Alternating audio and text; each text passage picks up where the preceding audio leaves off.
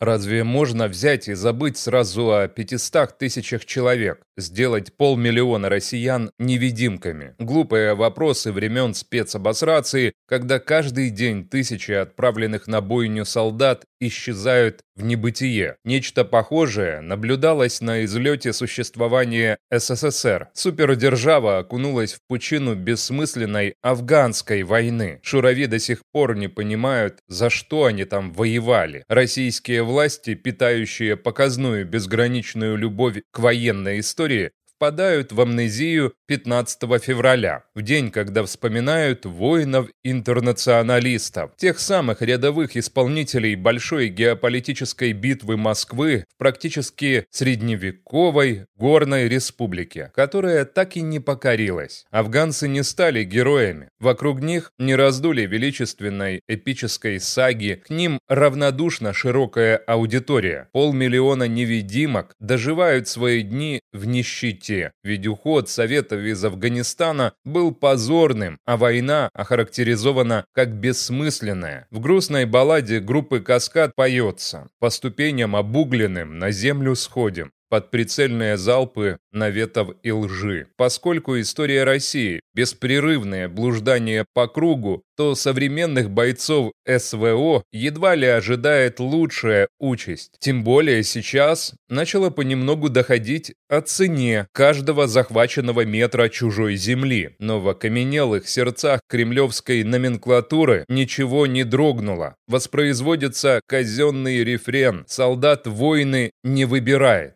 Чтобы отвлечь внимание от проигранных войн, реализуются многочисленные подрывные акции. Первую неделю февраля 23 года появилась важная информация о подготовке российскими спецслужбами операции для продвижения нарратива об отсутствии единства среди враждебных стран Запада. ГРУ повторяет советский опыт организации демонстраций солидарности в странах Европы накануне Мюнхенской конференции по безопасности.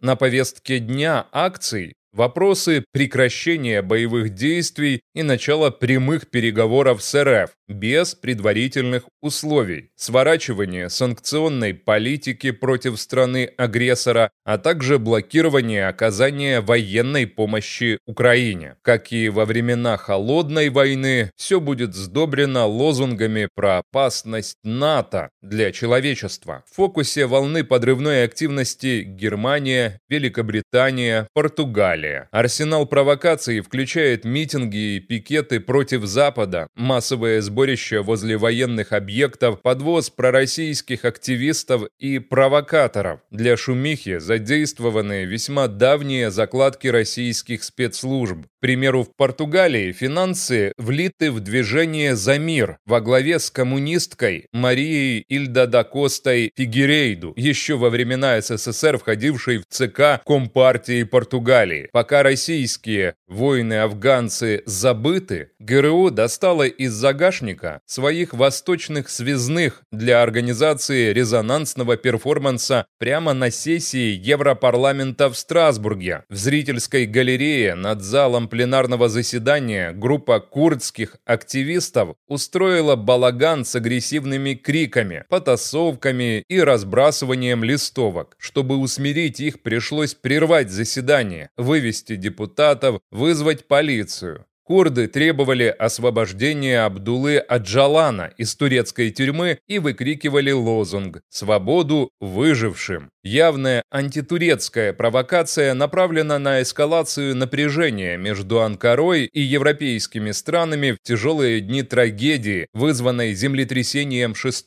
февраля. Курдская провокация в Страсбурге имеет явные российские корни. Во времена СССР на Кавказе, в приграничье с Турцией, ГРУ проводила масштабную работу по подготовке боевиков для заброски на территорию страны НАТО с целью раздувания восстания во главе с Курдской рабочей партией. Ее лидера Аджалана под эгидой ФСБ даже хотели в 90-х годах спрятать на даче Воденцова, но та непростая операция оказалась полностью провальной. Как показывает эпизод в Европарламенте, провокации с курдским участием все еще в ходу